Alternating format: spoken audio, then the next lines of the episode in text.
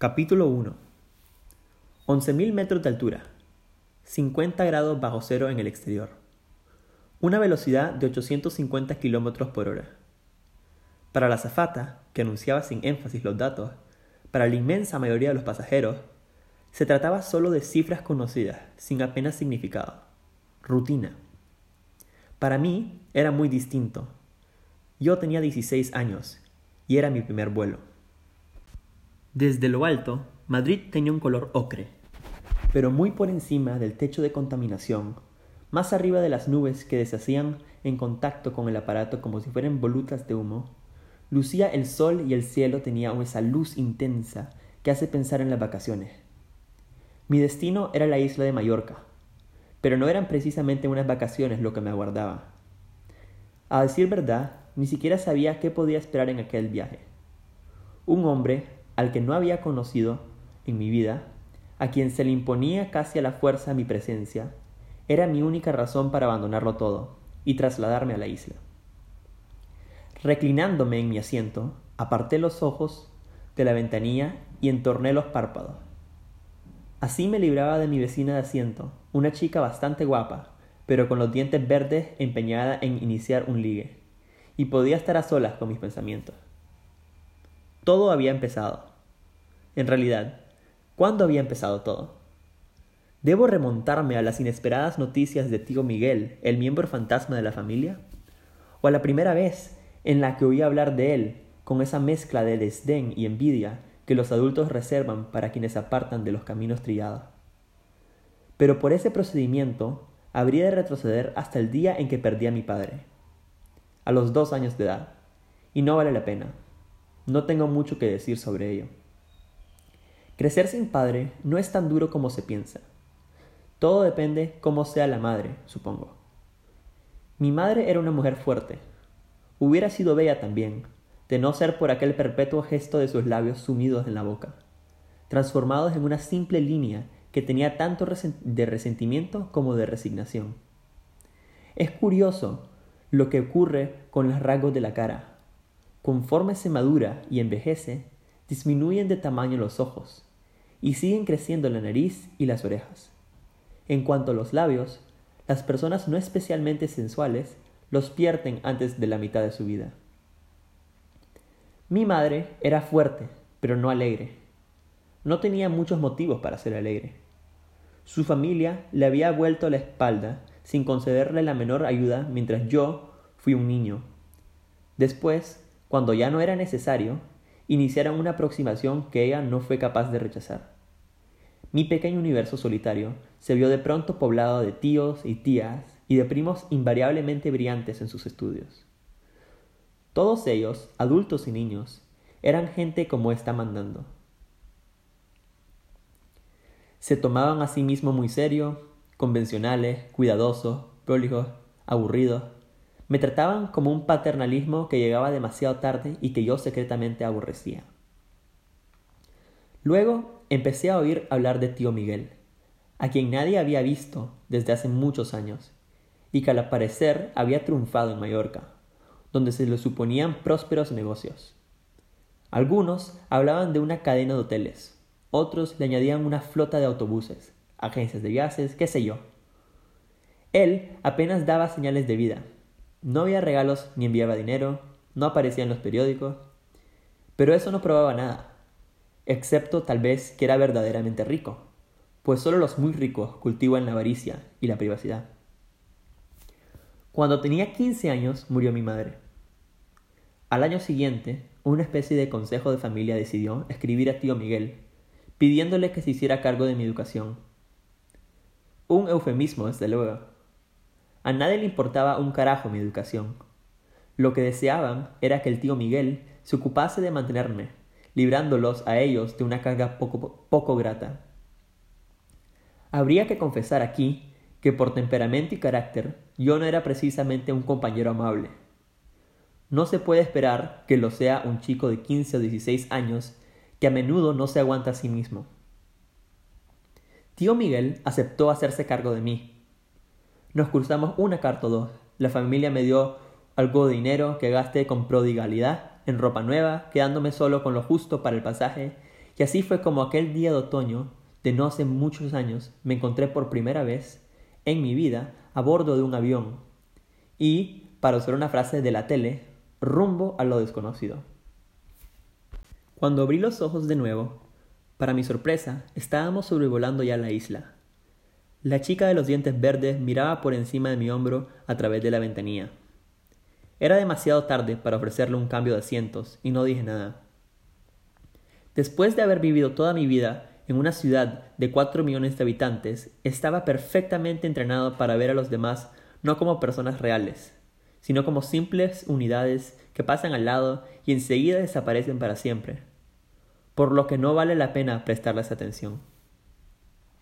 Admiré el paisaje de la isla, montañas verdes y azules, una costa mucho más escarpada de lo que yo había imaginado, pueblos blancos y en el llano, cercano al, cerca del aeropuerto, las ingenuas siluetas de molinos cuidadosamente repintados.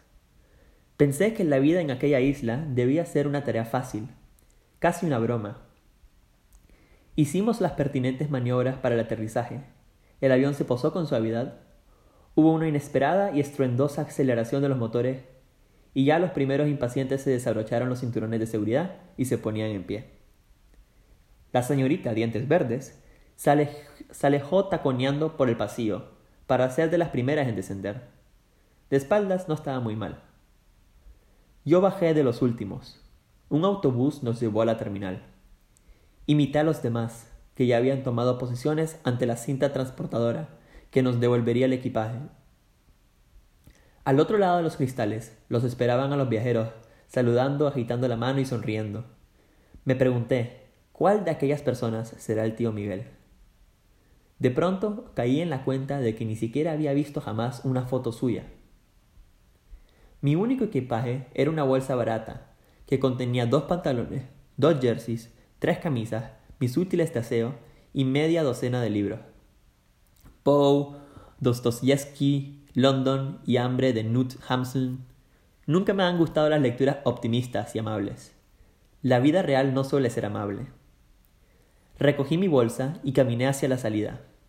No distinguí enseguida a pesar del gentío. Era indudablemente más elegante, tenía más clase que cualquiera de las personas que lo rodeaban. Avanzó hacia mí con la mano extendida, sin titubear, como si nos hubiéramos conocido desde siempre. Eduardo, ¿verdad? Bienvenido. Gracias, murmuré. Lo observé con disimulo mientras atravesábamos el vestíbulo del aeropuerto.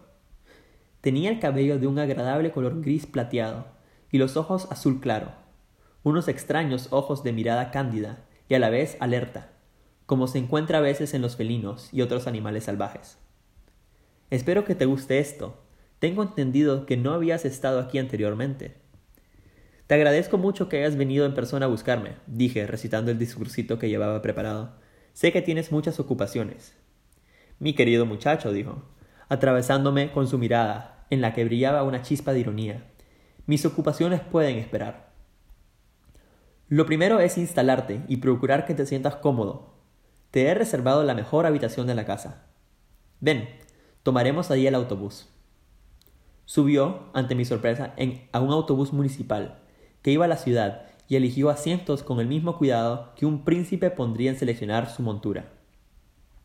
No me atreví a preguntarle la razón de aquel capricho. Había dado por supuesto que nos estaría guardando un lujoso coche, tal vez con chofer incluido. El tío Gilito, dije para mí, recordando el personaje multimillonario y avaro de Walt Disney.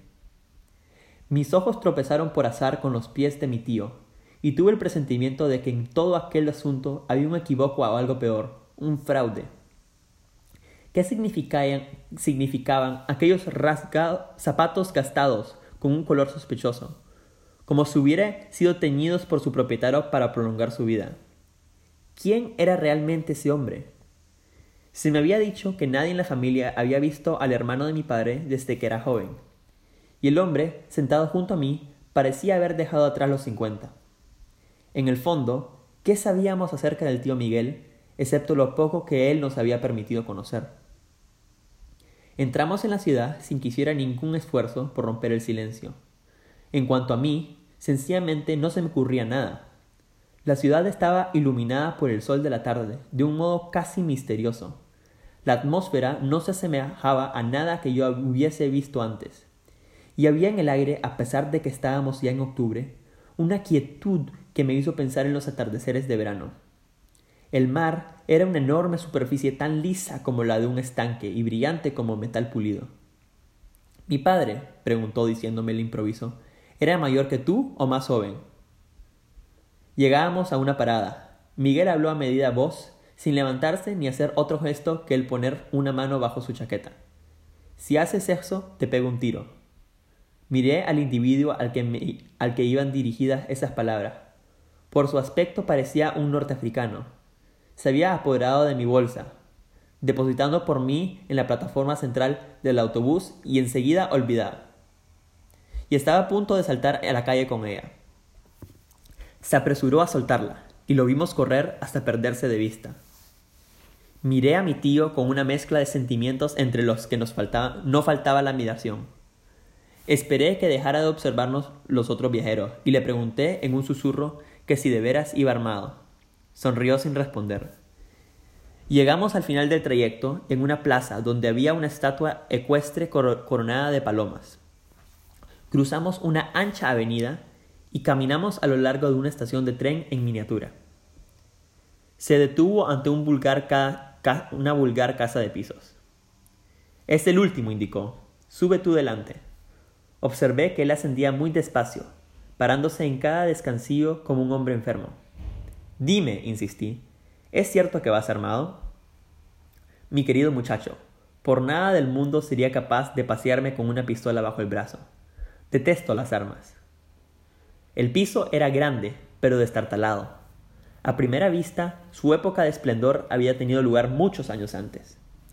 Yo había conocido otros pisos de esa clase, e incluso había vivido en ellos con mi madre, lugares que se alquilaban por seis meses o un año que nadie se preocupaba de mejorar. Esa clase de pisos en cuando te levantas por la noche a beber, corres el riesgo de encontrarte con cuerachas o algo peor. Siempre he sido observador.